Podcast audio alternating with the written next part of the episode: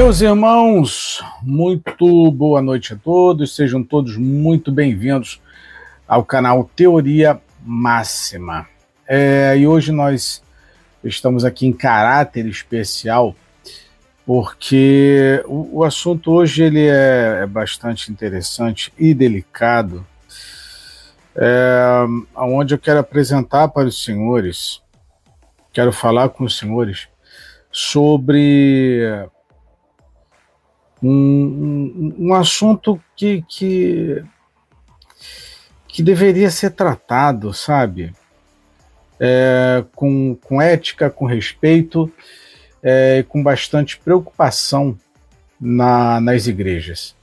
Hoje eu quero falar com vocês, né, e olha o horário, tá? Eu vim em caráter especial e urgente para falar com vocês sobre cristãos bipolares cristão bipolar.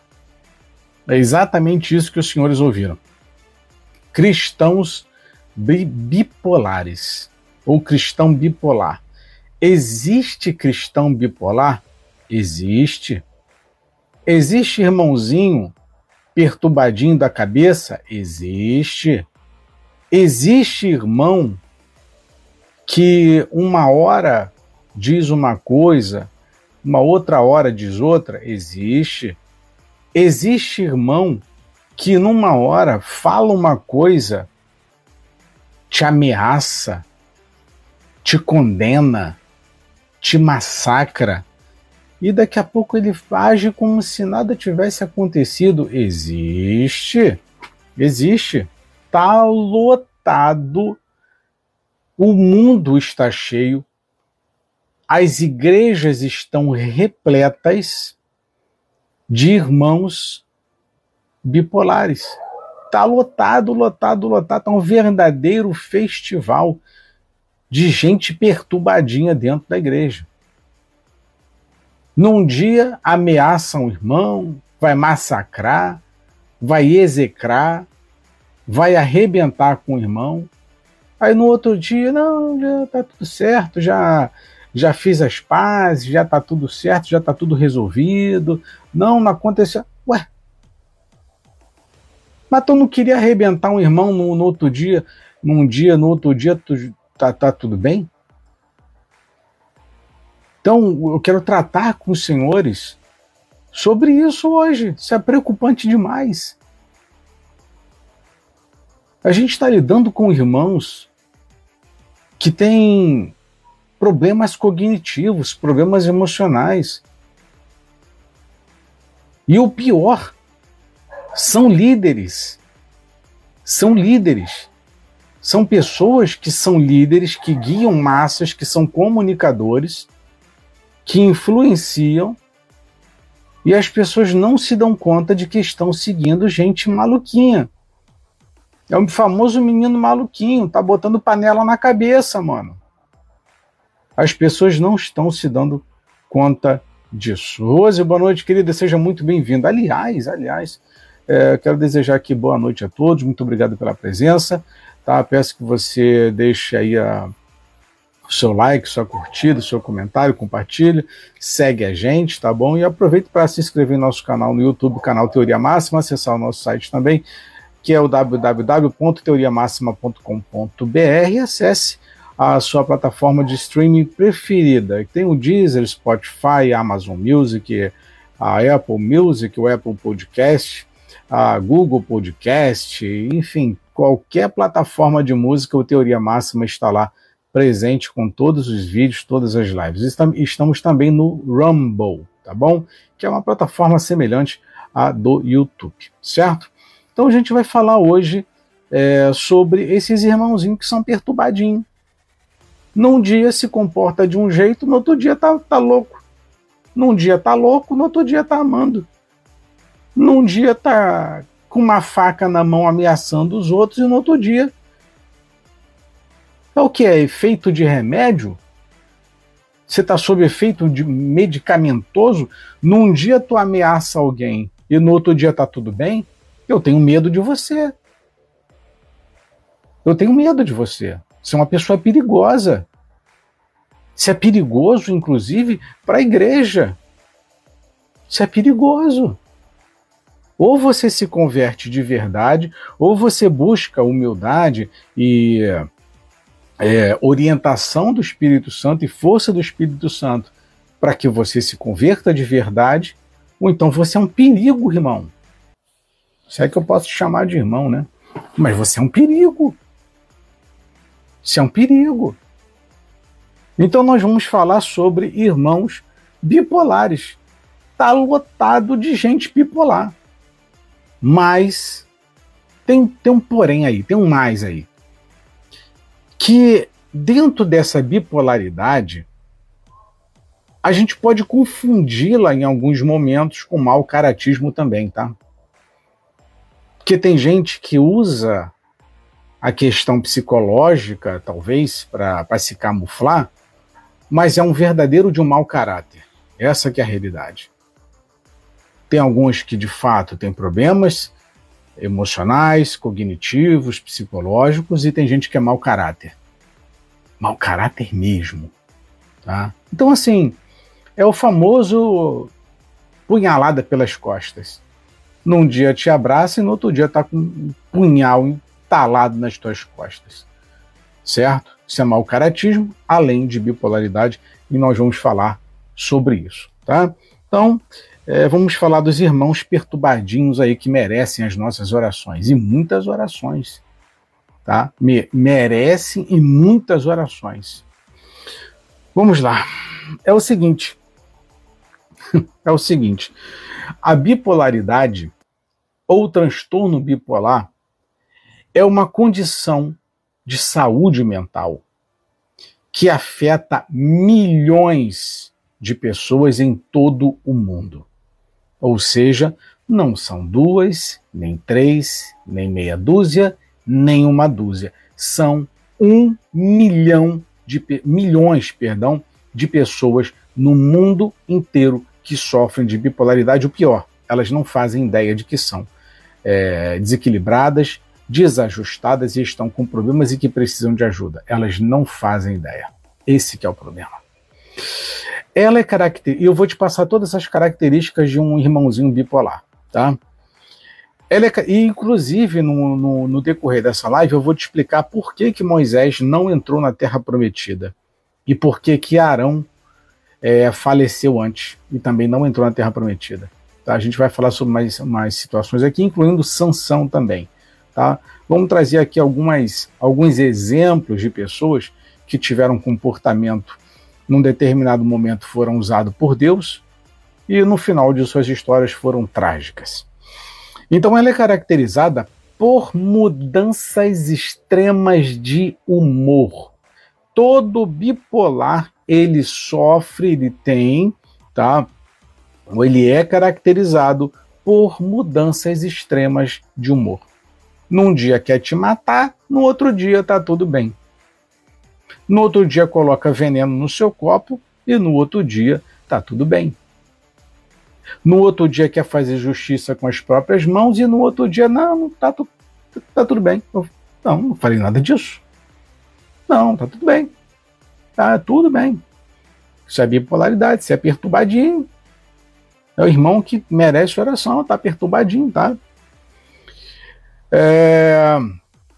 Então ela é caracterizada por mudanças extremas de humor, conhecidas como episódios maníacos e depressivos. Entendeu? Tem os justiceiros aí, os talibãs também. Né? As atitudes das pessoas com transtorno bipolar podem variar amplamente dependendo do estado de ânimo em que se encontram. Ou seja, se naquele dia, naquele momento, o irmãozinho perturbadinho Tá tudo bem com ele? Então tá tudo bem. Mas se acontecer alguma coisinha com perturbadinho, ele fica louco. O irmão fica, olha. Hã? Não, fica louco. Fica louco. Eu não sei se o senhor, a senhora, é, já tiveram experiências de lidar com pessoas bipolares já tiveram experiências, inclusive no casamento, com filhos, marido, esposa, algum parente, um irmão, ou tem algum conhecido que sofre com, com, com questões psico, é, é, psicológicas e que tem a bipolaridade como característica. Vocês sabem que isso é terrível, porque o estado de humor dessas pessoas mudam. E tá lotado de youtuber bipolar, tá? Tá lotado de youtuber bipolar. Esse é, é o problema. E o pior tem milhões de pessoas, milhares de pessoas, dezenas de pessoas seguindo youtubers cristãos bipolares. Meu Deus do céu. Tem um montão de gente seguindo os doidinhos por aí.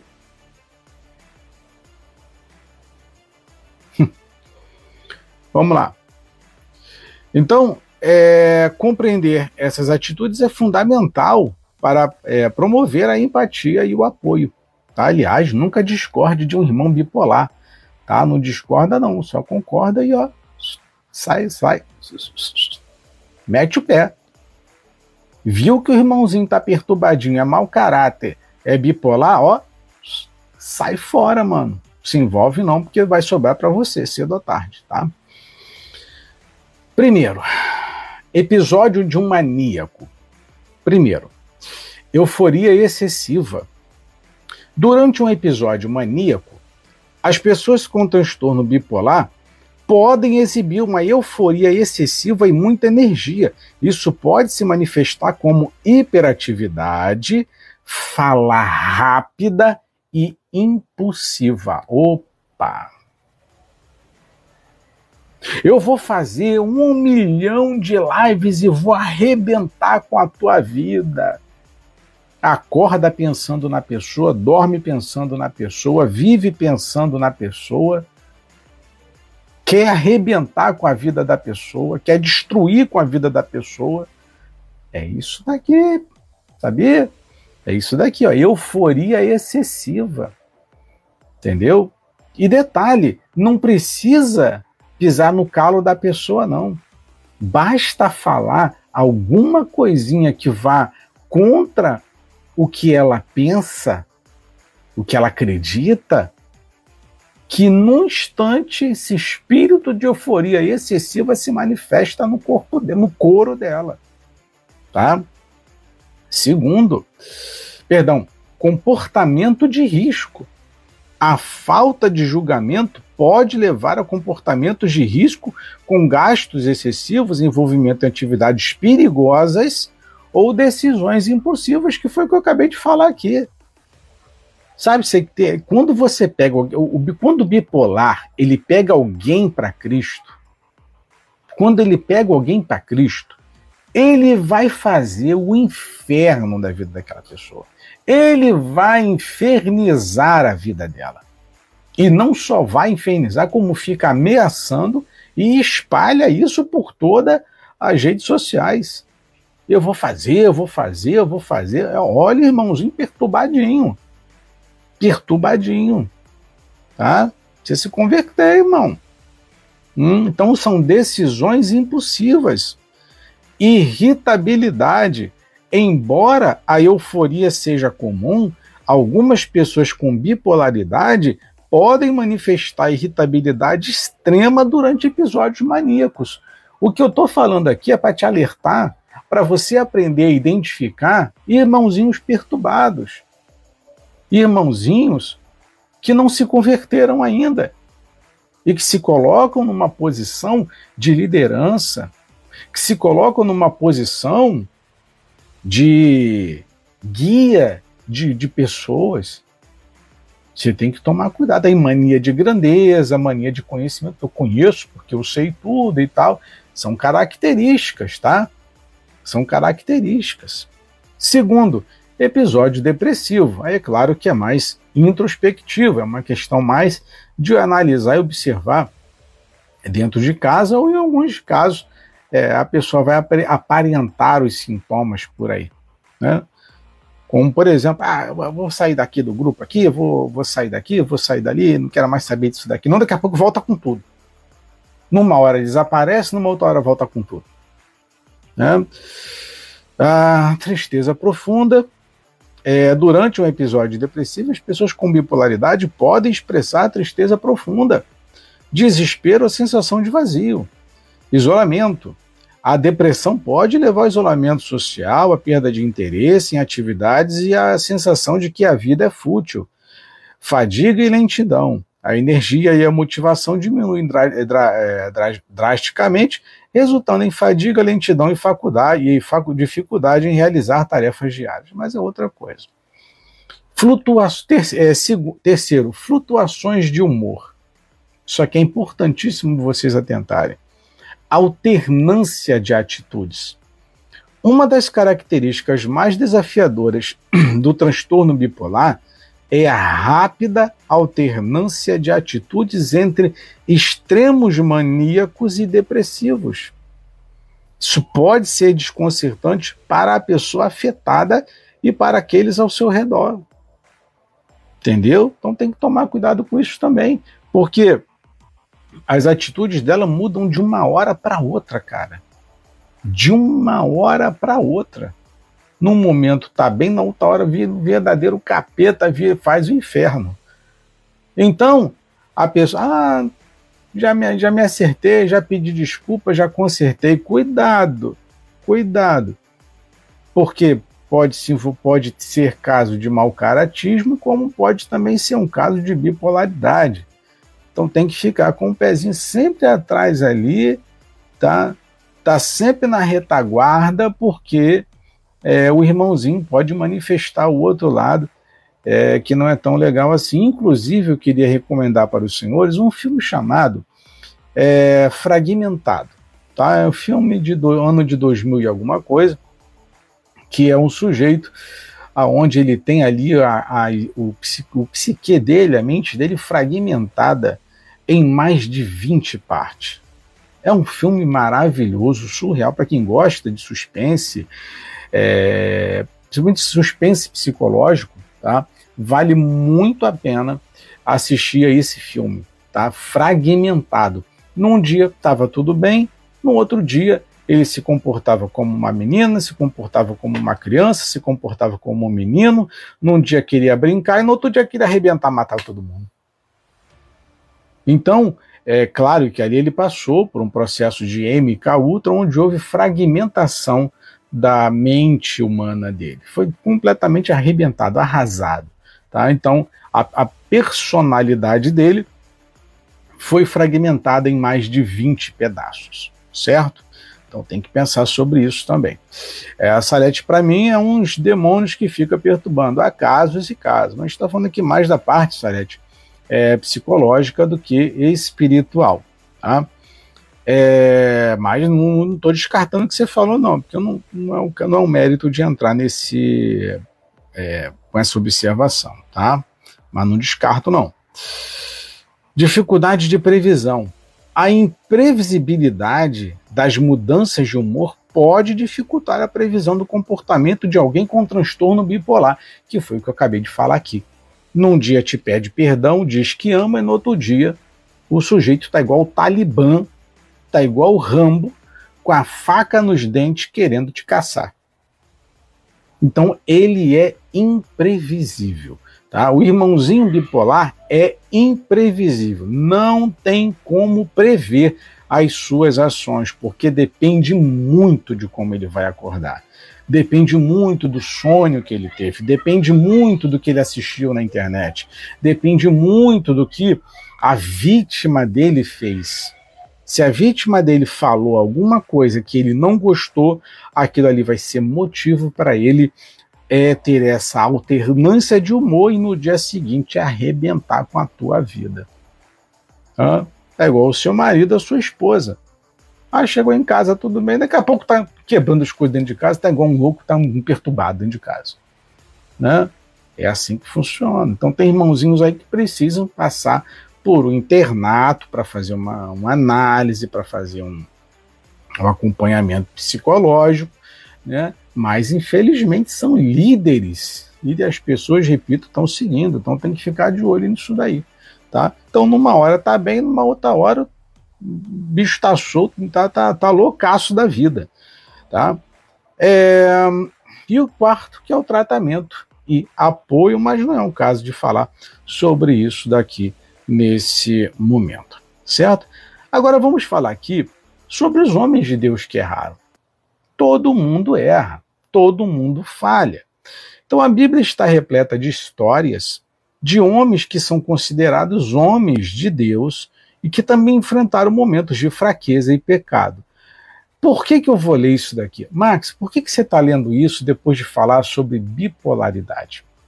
Porque uma coisa é fraqueza, uma coisa é pecado, uma coisa é eu cair, a outra coisa é quando eu sou irmão perturbadinho.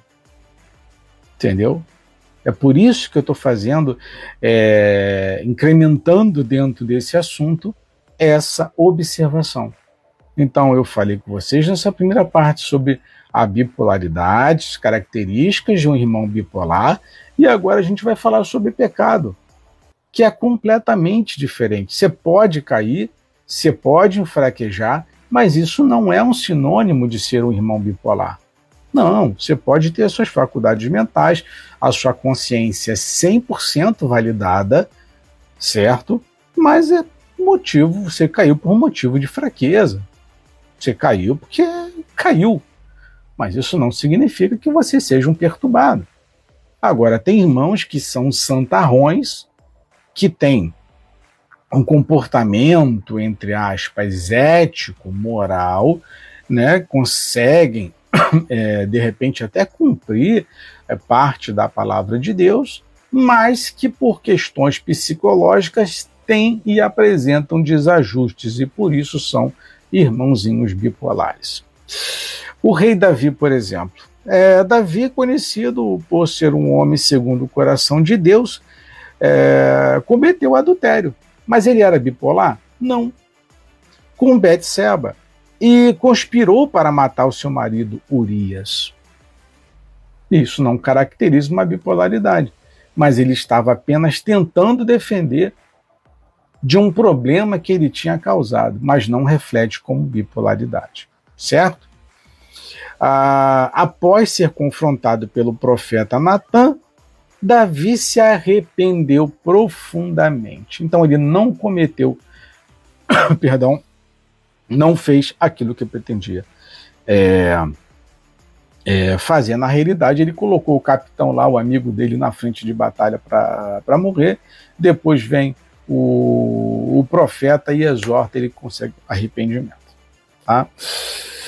Então ele caiu, mas não significava bipolaridade. Moisés, embora tenha liderado os israelitas para fora do Egito e recebido os dez mandamentos, ou seja, olha só que interessante, né? Moisés foi um dos homens que mais viu a presença de Deus, ou que pelo menos que mais teve contato com Deus. Mas isso impediu Moisés de cometer um erro gravíssimo. Eu não sei se você sabia, mas Moisés cometeu um erro gravíssimo na vida dele. Muito grave. Não só ele, como Arão. Mas isso não, não os caracterizava como bipolares. Eles apenas cometeram um erro. Vamos lá. Então Moisés cometeu um erro grave. Ele desobedeceu a Deus ao bater na rocha para obter água ao invés de falar com ela, o que o impediu de entrar na terra prometida. Números capítulo 20, que eu vou ler para vocês agora, que é importantíssimo eu ler. Números capítulo 20, que por sinal é, é, é, maravilhoso esse capítulo, tá? Então, Números capítulo 20, ele diz aqui o seguinte: é, olha só que interessante, por que, que Moisés não entrou, Moisés e Arão não entraram na terra prometida? Vamos lá. Chegando os filhos de Israel, toda a congregação, é, ao deserto de Zim, no mês primeiro, o povo de Cádiz e Miriam morreu ali e foi sepultada. E não havia água para a congregação. Não era igreja, era congregação. Tá? É ato de congregar. Não confunda templo centrismo. Então, congregação é congregar. Tá? É, então se reuniram contra Moisés e contra Arão. E o povo entendeu, contendeu com Moisés, dizendo: Quem dera tivéssemos perecido quando pereceram nossos pais perante o Senhor. E por que, por que trouxestes a congregação do Senhor a este deserto para que morramos aqui, nós e os nossos animais? E por que nos fizeste subir do Egito para nos trazer a um lugar mau? Lugar onde não há semente, nem figos, nem vide, nem romães, nem tem água para beber então Moisés e Arão se foram diante do povo à porta da tenda da congregação e se lançaram sobre os seus rostos, e a glória do Senhor lhes apareceu. Olha que interessante. Deus aparece para Moisés e Arão, a glória de Deus aparece para eles. Guarde bem isso. E o Senhor falou a Moisés, dizendo: Toma a vara, presta bem atenção nessa nessa conversa, nessa orientação que Deus vai dar a Moisés e Arão. O erro é, é, é, é, uma, é uma palavra, é uma frase, é um negócio muito curto. Tá? Toma tua vara e ajunta a congregação, tu, Arão, teu irmão, e falai a rocha. Então Deus mandou Arão e Moisés falar a rocha, certo?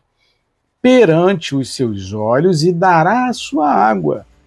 Assim lhes tirarás água da rocha e darás a beber à congregação e aos seus animais. Ou seja, o que Deus falou foi o seguinte: beleza, o povo está com sede? Vai lá naquela rocha e fala a rocha. Fala, pronuncia diz, fala, abre a tua boca e fala com a rocha. Então Moisés tomou a vara de diante do Senhor, como lhe tinha ordenado. Até aí a obediência, ok. E Moisés e Arão reuniram-se à congregação diante da rocha, e Moisés disse-lhes: Houve agora rebeldes Porventura tiraremos águas desta rocha para vós? Então Moisés levantou a sua mão e feriu, olha só, e feriu a rocha duas vezes com a sua vara e saiu muita água. Aqui ele se arrebentou. O que que Deus tinha dito? Fala a rocha. O que que Moisés fez? Feriu a rocha. Isso vai dar um problema danado. Deus tinha mandado falar e Moisés deu uma paulada na rocha. Fez pela metade. Mas vamos lá. E o Senhor disse a Moisés e Arão: Por quanto, ou seja, Moisés foi tomado por um estado, eu posso, eu posso dizer assim, um estado de euforia. Estava meio que revoltado com aquele povo chato, povo rebelde, tanto que ele falou povo rebelde. E ele pegou e tacou-lhe a madeira na pedra. Aí Deus viu. Deus vai falar com Moisés agora. E o Senhor disse a Moisés e Arão: Porquanto não crestes em mim? Ué, como assim não creste? Abraão com Arão não foram lá? Não fizeram o que Deus mandaram? Como assim não creram em Deus? Para me santificardes diante dos filhos de Israel. Por isso, não introduzireis esta congregação na terra que lhes tenho dado. Estas são as águas de Meribá, porque os filhos de Israel contenderam com o Senhor e se santificou neles. Depois Moisés, de Cádiz, mandou mensageiros ao rei Edom, dizendo: Assim diz teu irmão Ismael, Israel, sabes todo o trabalho que vos sobreveio, como, nos, é, como nossos pais desceram ao Egito, e nós no Egito habitamos muitos dias, e como os egípcios nos maltrataram e nós a nossos pais, e clamamos ao Senhor, e ele ouviu a nossa voz e mandou um anjo e nos tirou do Egito, e eis que estamos em cada cidade da extremidade dos termos. Aqui já vem um outro assunto. Então o que Deus havia dito era: fala. Porém, Moisés feriu, certo?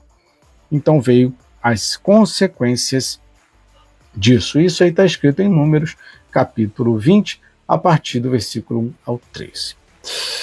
Terceiro exemplo, Pedro, um dos discípulos mais próximos de Jesus, Pedro negou conhecê-lo três vezes antes da crucificação.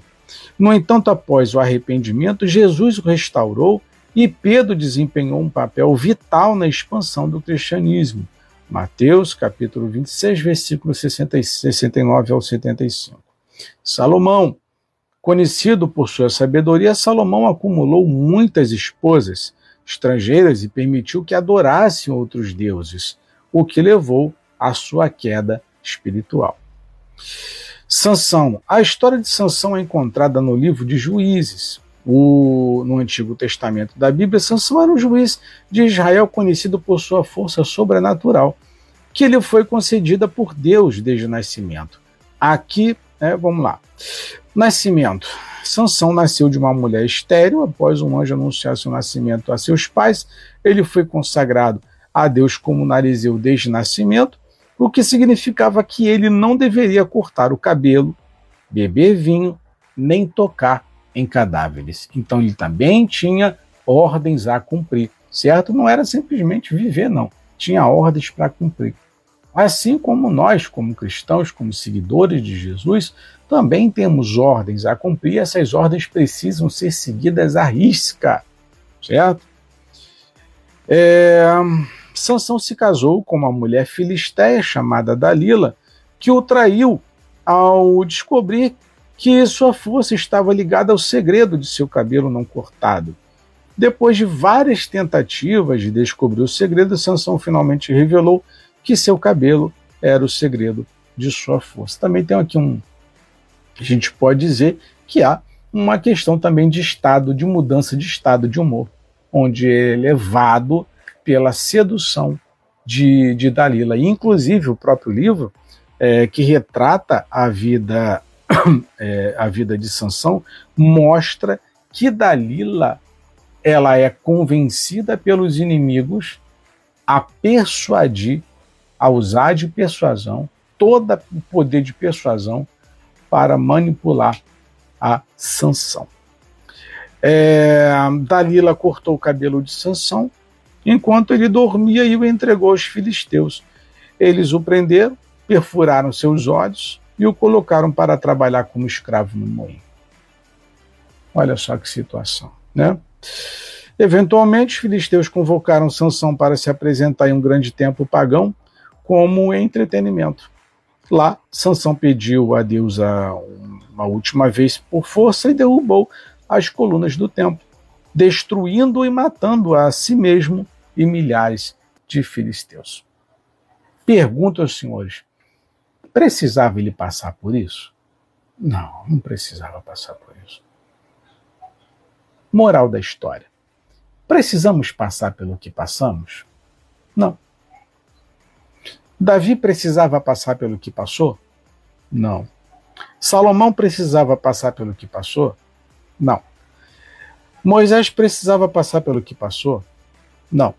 Pedro precisava passar pelo que passou? Não. O que tem em comum em todos eles? A desobediência.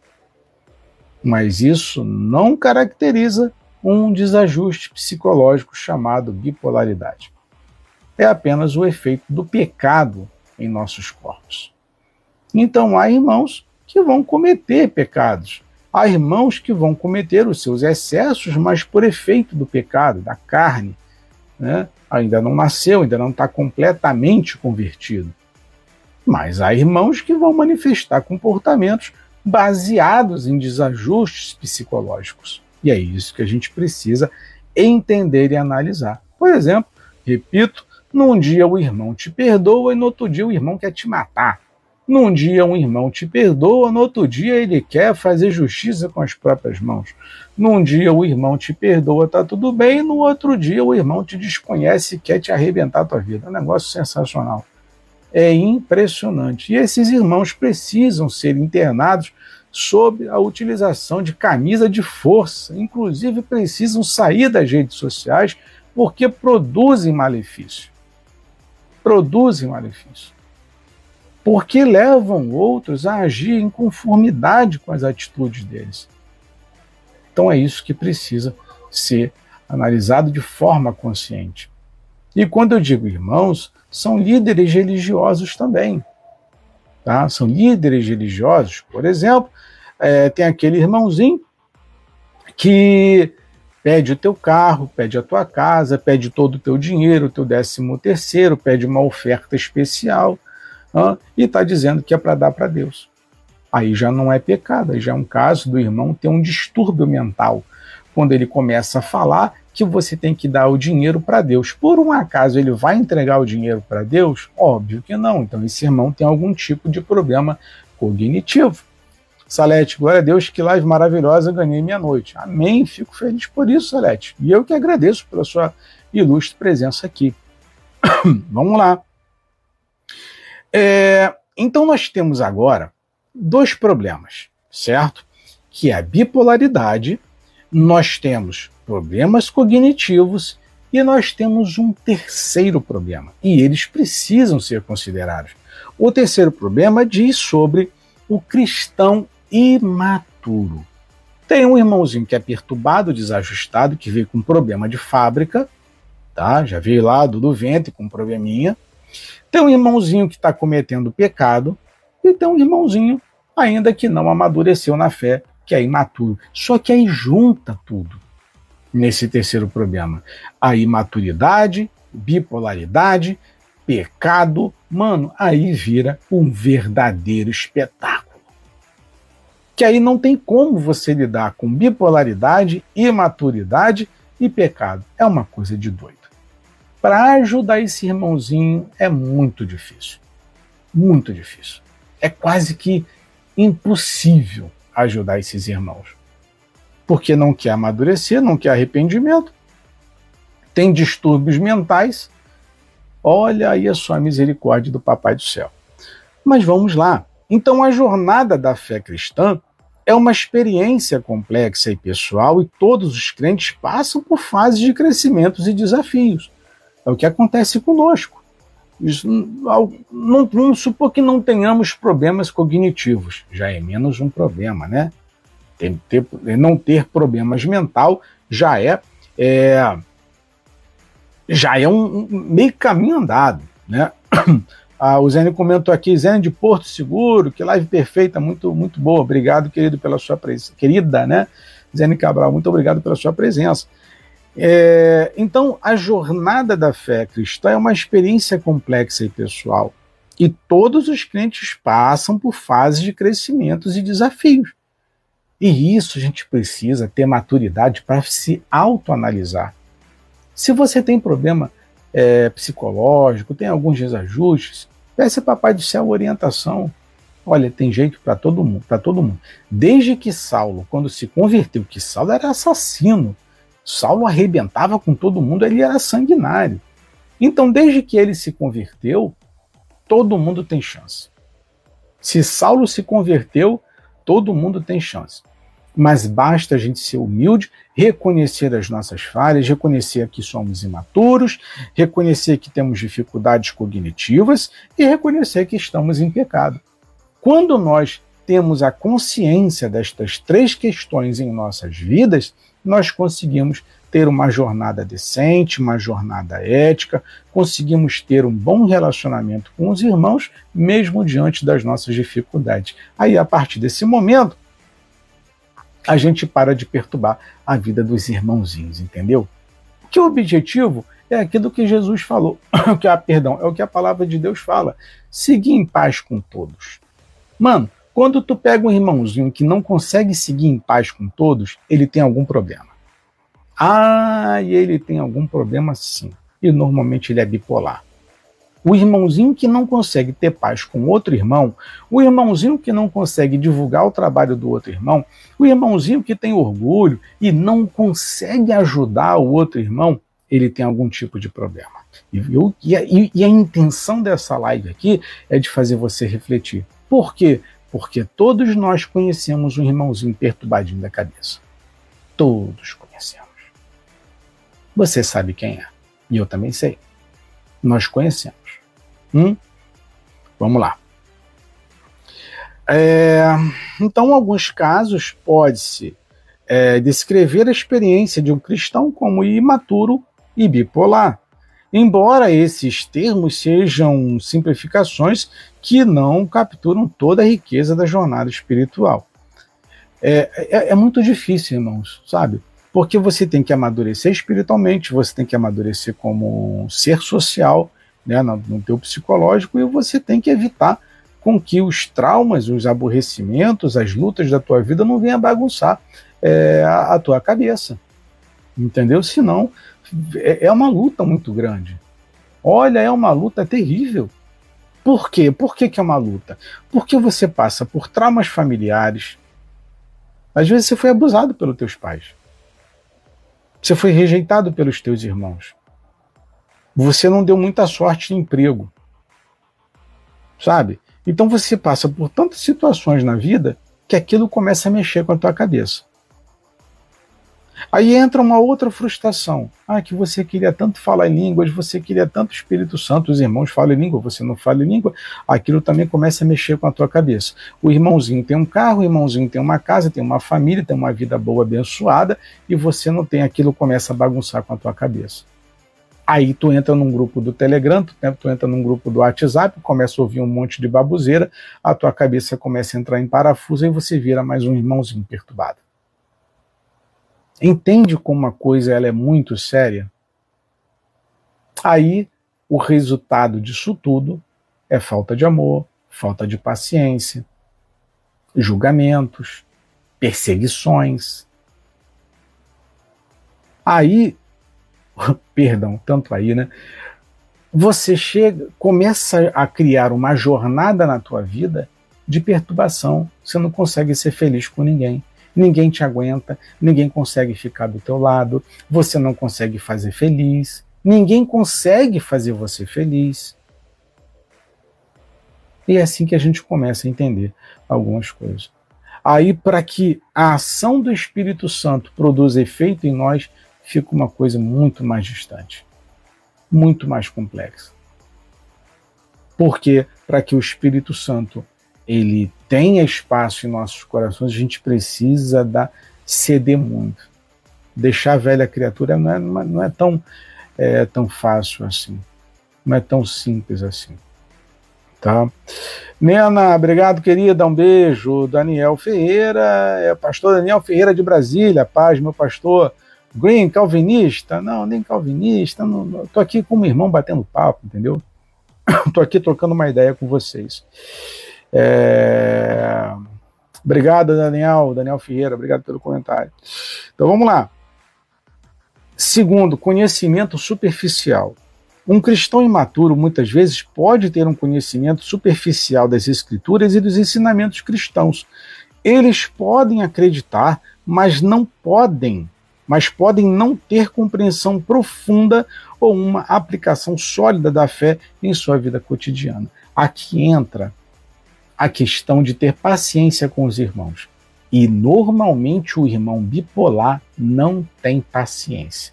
Ou seja, um irmão bipolar, quando pegar um erro de um irmãozinho, olha, ele vai pegar aquele erro e vai massacrar o irmão. Ele vai arrebentar com o irmão ele vai atrocidar o irmão. Por quê? Porque ele é bipolar. Para que você entenda melhor o que eu estou tentando dizer, o que eu estou dizendo. Analise o comportamento de Jesus. Tinha prostituta. Ela estava a ponto de ser apedrejada e seria morta. Todo mundo estava com pedra na mão.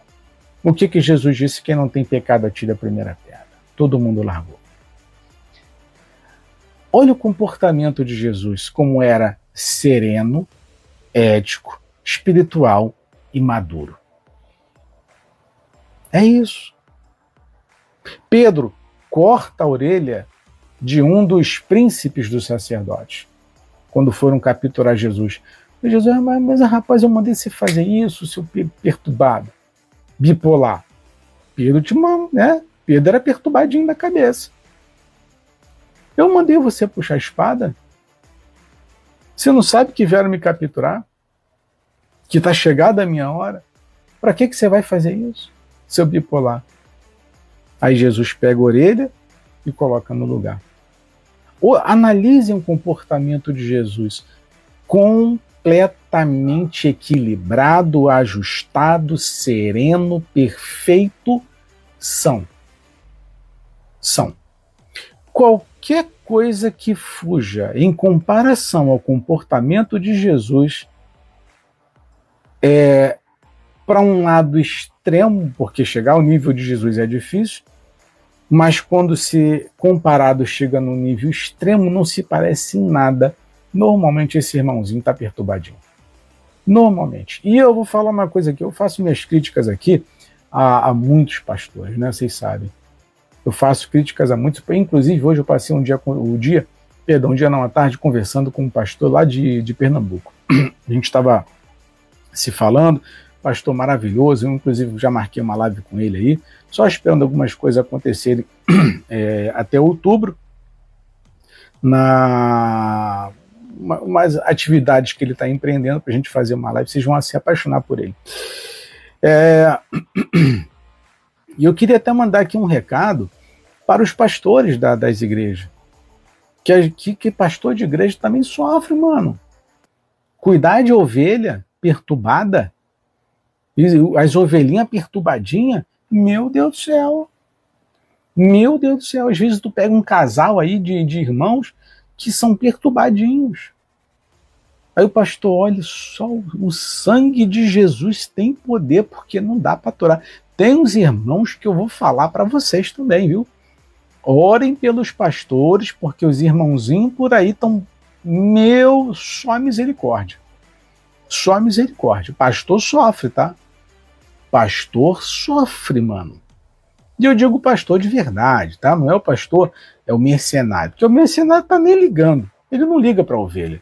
Eu estou falando do pastor de verdade. E o pastor de verdade, se ele não tomar cuidado, ele fica perturbadinho porque os irmãos vão tirar o pastor do sério, vão perturbar o pastor. Tá? Então, igreja acaba, denominação acaba sendo uma concentração de gente perturbada. E o pastor que não se vire, não. O pastor que não deu jeito dele, não. Olha, meus irmãos, tem pastores que estão vivendo à base de remédio. É, perdão, não é nem remédio, é, é, é tratamento medicamentoso. Tem pastores que estão fazendo tratamento psicológico, acompanhamento psiquiátrico. Tem pastores que estão surtando. E, inclusive, tem aumentado o número de pastores que estão abandonando ministérios porque não estão suportando os irmãozinhos que não querem se converter, não querem ser cheios do Espírito Santo, não querem ficar infernizando dentro da igreja também. Como eu falo para vocês, eu não frequento denominação. Mas a partir do momento que eu frequentar uma denominação, eu estou lá para contribuir, colaborar com o trabalho do pastor e não para tirar a paciência do pastor também.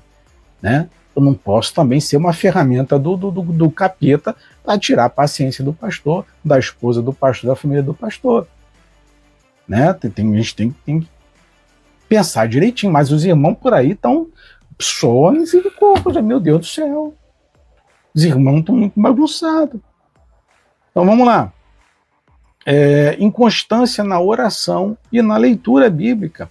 A imaturidade espiritual também pode refletir na inconstância em práticas como a oração e a leitura da Bíblia. Um crente maturo pode orar apenas um, em momentos de necessidade ou ler a Bíblia, a Bíblia esporadicamente. E isso aqui acontece muito, muito, principalmente nas neopentecostais.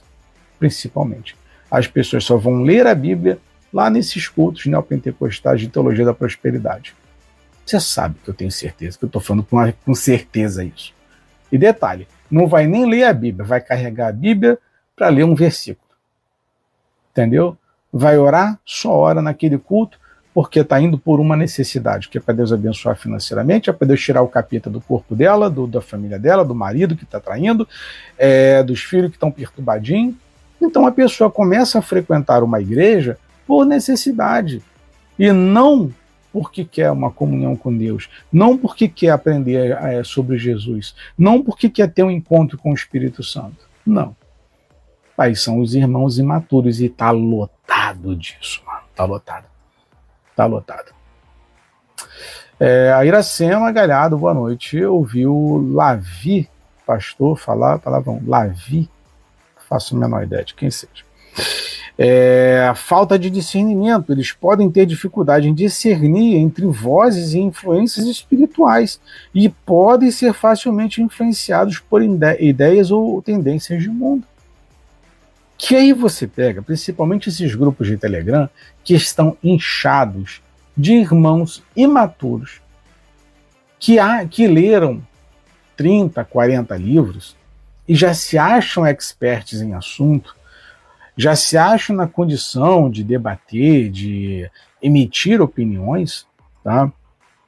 E elas acabam encontrando outras pessoas em determinados grupos ou igrejas até, onde elas são influenciadas com ideias que vão bagunçar ainda mais a cabeça dela. O resultado disso tudo é perturbação. Perturbação, mano. Bipolaridade espiritual. A bipolaridade espiritual pode se manifestar como oscilações emocionais de fé, um dia o crente pode sentir-se profundamente conectado com Deus, enquanto no dia seguinte pode sentir-se distante e desanimados espiritualmente. Isso acontece muito. Tá?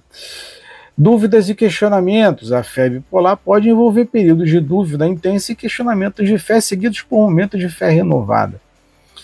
É, a, a, adesão às práticas religiosas, como participar de serviços de igreja, pode ser irregular dependendo do estado emocional do crente. E, inclusive, por falar nisso, existem muitas pessoas que estão ficando, eu, inclusive, eu recomendo aqui o livro para vocês, da, Mari, da jornalista Marília de Camargo César, que é um livro chamado Feridos em Nome de Deus, onde há relatos, são centenas de relatos de pessoas coletados por essa jornalista que é, sofreram nas mãos de líderes religiosos. Sofreram abusos espirituais, emocionais e físicos. É um livro que você não termina sem chorar. Não consegue. É um livro sensacional. Marília de Camargo César, Feridos em Nome de Deus. Então, há também de se tomar cuidado, por isso que eu tenho falado sempre com vocês nas lives, pesquisem sobre a vida do pastor na denominação que vocês pretendem frequentar, para que vocês não se arrebentem depois. Porque aí se arrebenta você, se arrebenta sua família, se arrebenta seus filhos e você vai ter uma vida desestruturada. Quando deveria ter uma vida espiritual abençoada, uma vida emocional, um bem-estar abençoado, vocês vão ter complicações para a vida de vocês. Então é melhor ficar quietinho dentro de casa, hora dentro de casa, faz, as, faz a vontade do Senhor dentro de casa, para não se arrebentar dentro de denominação também. Tá? Então tem que tomar cuidado com isso, porque o que acontece? Existe esse movimento, que eu me incluo também, que é o movimento dos desigrejados. Desigrejados. E eu, por exemplo, eu sou muito cauteloso a igreja que vou frequentar e que pretendo visitar e pretendo frequentar. Não é qualquer uma igreja que eu frequento, não. Mas não é mesmo. Eu não me empresto o meu corpo e nem o meu cérebro para ficar ouvindo qualquer coisa. Então você deve ser criterioso para que você não tenha problemas espirituais, emocionais e familiares aí na tua vida. Você tem que tomar cuidado, muito cuidado. Muito cuidado. Porque às vezes pode ser um caminho sem volta, tá? caminho sem volta. É, então é importante observar que a maturidade espiritual é uma jornada que todos os cristãos percorrem ao longo do tempo. E a bipolaridade espiritual também pode ser parte natural da vida da fé. à medida que as pessoas enfrentam desafios e crises pessoais. Muitas vezes, buscar mentoria espiritual, estudo nas escrituras e comunidade dentro da igreja pode ajudar a estabilizar a jornada espiritual e promover um crescimento mais saudável. O importante é lembrar que Deus é paciente, compassível, sempre pronto para guiar e apoiar aqueles que estão em busca espiritual, independentemente do quão imaturos ou bipolares possam se sentir em sua fé. Então, independentemente do momento que você esteja passando, ou que eu esteja passando, é importantíssimo buscar a todo vapor a presença de Deus. É somente com a presença de Deus que nós teremos as nossas vidas transformadas. Sem a presença de Deus, a gente começa a perseguir irmão, começa a ameaçar irmão. Num dia diz que ama o irmão, no outro dia eu tô com uma faca querendo apunhalar o meu irmão. Tá? Então, repito, vocês têm duas situações, né? Que são as questões psicológicas, bipolares, e tem as questões de que o sujeito é um canalha. Tá? É um sujeito que é um mau caráter. A gente precisa identificar isso também. E nem todo mau caráter é um bipolar. E nem todo bipolar é um mau caráter. A gente precisa fazer essa separação também. A gente precisa analisar o comportamento das pessoas. Quando há muita perseguição, quando a pessoa fala enfaticamente. Lembra da penúltima live que eu realizei com vocês, falando sobre os, o comportamento dos fariseus com relação a Jesus, que eles estavam ávidos procurando um erro de Jesus? Há irmãos bipolares e mau caráter que vivem procurando um único erro dos irmãos para apontar. Como também acontece com os nossos pastores. Acontece. Tem irmãos que ficam hum, eu vou esperar um erro teu, cara. Eu vou esperar um erro teu para te pegar. Entendeu? Aí fica o irmãozinho ali perseguindo o pastor para pegar um erro para massacrar o pastor, coitado do pastor. Está buscando fazer um trabalho sério, está buscando fazer um trabalho honesto e tem um bando de irmão querendo infernizar a vida dele. Entendeu? Então a gente precisa tomar cuidado com isso. Então só a presença de Deus, a presença do Espírito Santo é que vai transformar a nossa vida, assim como transformou a do apóstolo Paulo, porque o apóstolo Paulo era um, um sociopata, era um psicopata. Paulo sentia um gosto de sangue na boca que ele adorava, ele amava ver cristãos sendo atrocidade. Por isso que ele vai se entregar a todo vapor à pregação do evangelho. A conversão de, de Paulo é uma coisa impressionante. Impressionante. E quando nós nos convertemos, nós agimos da mesma forma da mesma forma. A gente passa a ser mais amoroso, humilde, paciente, é, tendo compaixão com as pessoas, sendo tolerante com os irmãos que erram, os irmãos que cometem erros, que cometem falhas, sabe? A gente está aqui para crescer como igreja e não para tacar pedra nos outros. Quem tacava pedra era quem? Era fariseu. Quem queria arrebentar com os outros eram quem? Eram os fariseus, os líderes religiosos. Eles não haviam nascido do Espírito, todos eles eram carnais. Então é assim que a gente analisa o comportamento dos irmãos bipolares e mau caráter. No, e 100% das vezes, seja bipolar ou seja mau caráter, ele não é nascido de Deus. Ele precisa ter encontro com o Espírito Santo, ele precisa, aliás, ser cheio do Espírito Santo e precisa ter um encontro com o Senhor Jesus. É só assim que a gente vai ter uma igreja forte, sermos fortes e poderemos contribuir para o reino, contribuir com uma igreja forte. Porque do jeito que tá, a coisa, mano, tá muito, tá triste, tá séria, a coisa tá capenga. Então a gente precisa pensar como, primeiro, como temos nos comportado e segundo, aprender a analisar esses irmãozinhos aí que estão se comportando de forma estranha, estranha. Num dia ama, no outro dia odeia, no outro dia tá tudo bem, no outro dia tá tudo mal, no outro dia eu tô te abraçando, no outro dia eu quero arrebentar com você. Isso não é normal. Você precisa ser internado e fazer um tratamento medicamentoso. E ser internado à força, tá? Seu Rambo, seu Talibã. Você precisa ser internado à força. Isso não é normal, não. Não é normal.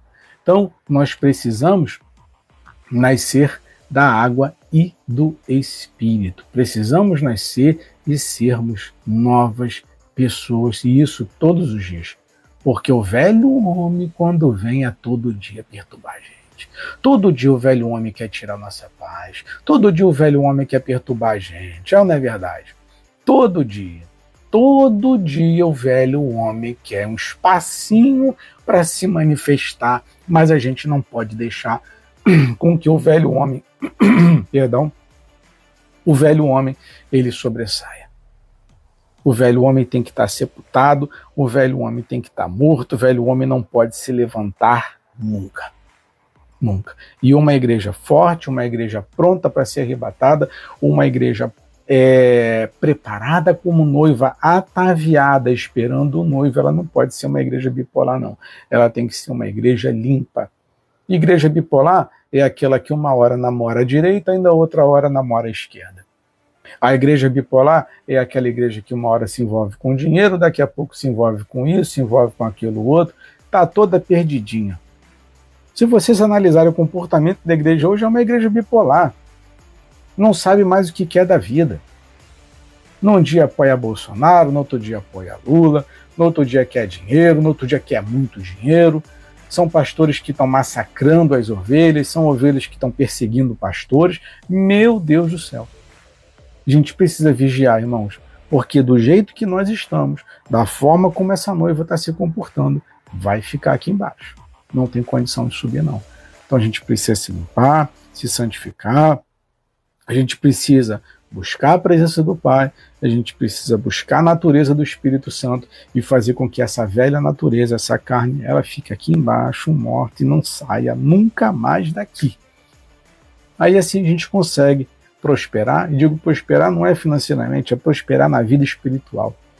A gente consegue amadurecer, a gente consegue chegar a um nível espiritual de excelência, a gente consegue contribuir para o reino, a gente consegue cumprir com aquilo que Jesus falou, que é ide e pregai o evangelho. Fora isso, fora isso, é só prejuízo que a gente está dando. É, a Ana Cristina comentou por que tem cristão que só é bom dentro da igreja? Aí não é um cristão, né?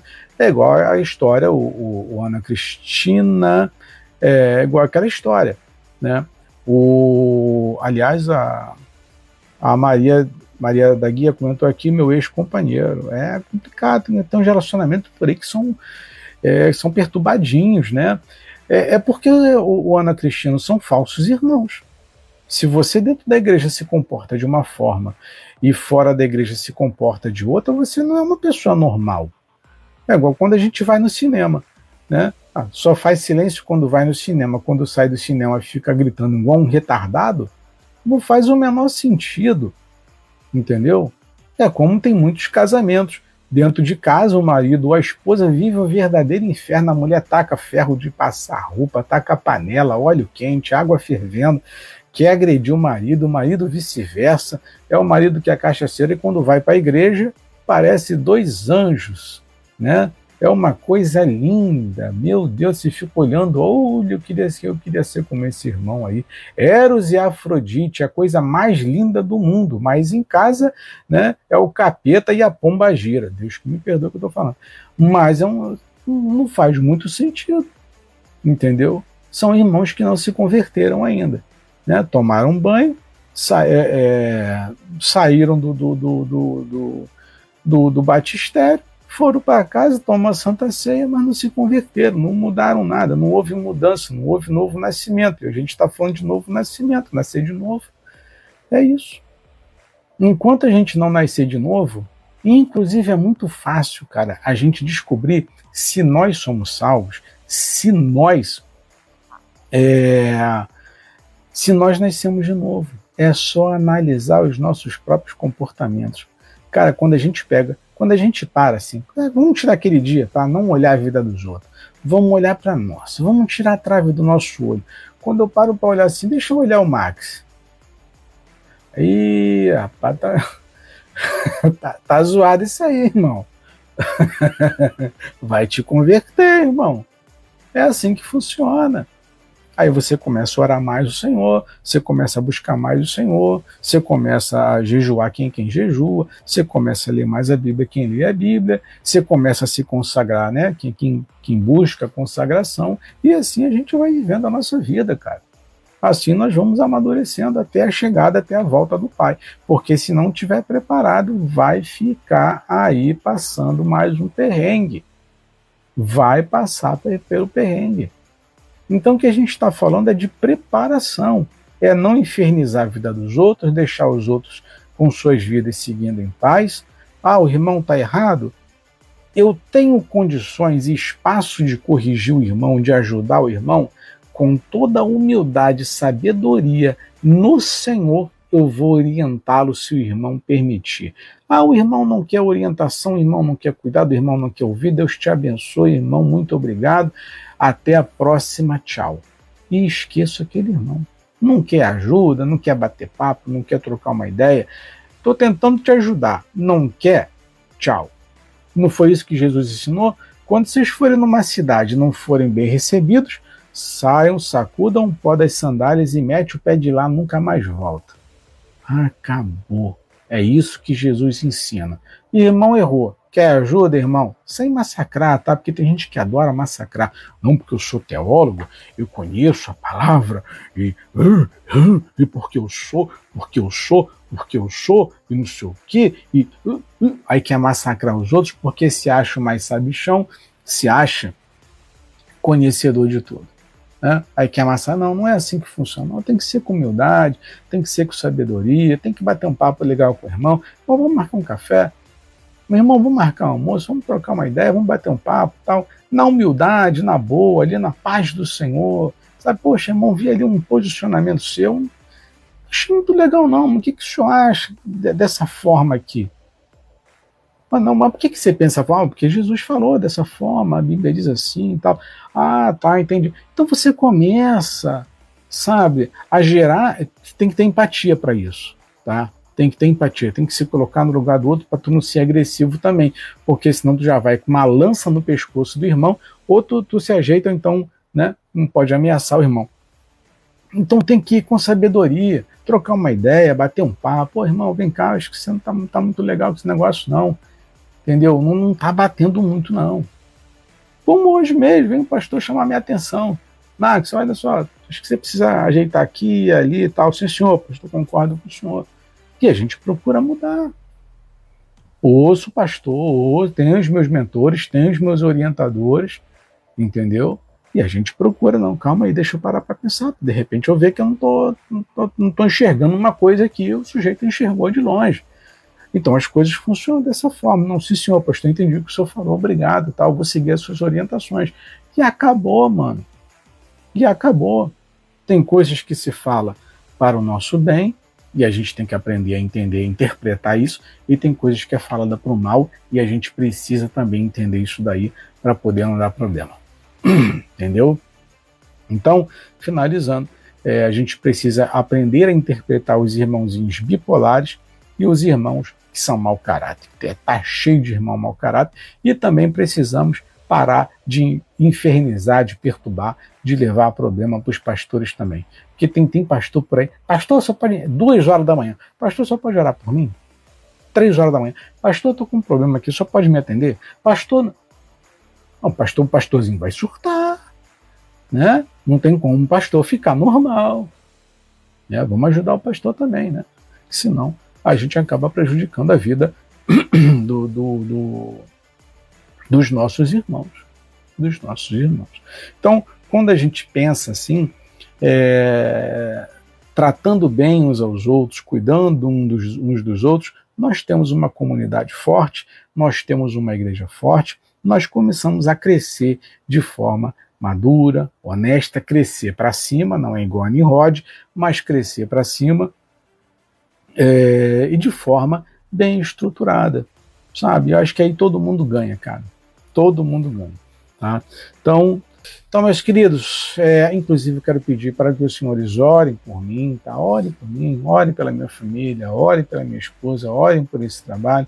Se vocês gostam desse trabalho, ajuda é, no compartilhamento do, das nossas mensagens, sigam a gente, recomendem que os outros amigos de vocês, sigam a, a, a gente também e apareçam lá no nosso grupo do Telegram, tá bom? Todo dia, toda hora tem é, notícia, informação, mensagem, tá todo mundo lá presente, batendo papo, trocando uma ideia, um grupo super do bem, tá bom? Meus queridos, então peço novamente que orem por mim, orem pela minha esposa, orem pelo nosso trabalho, tá bom? Para Papai do Céu abençoar. Então, meus irmãos, muito obrigado. Espero que vocês tenham gostado da mensagem de hoje. Espero que vocês tenham, tenha servido né, de, de reflexão, que a gente venha pensar um pouco mais sobre determinadas questões, inclusive pensar melhor sobre as nossas próprias vidas, como temos é, agido e reagido diante das situações do cotidiano. No mais, é, que Deus abençoe a vida de todos vocês. Ore por mim, que eu oro por vocês. Um forte abraço. Fui!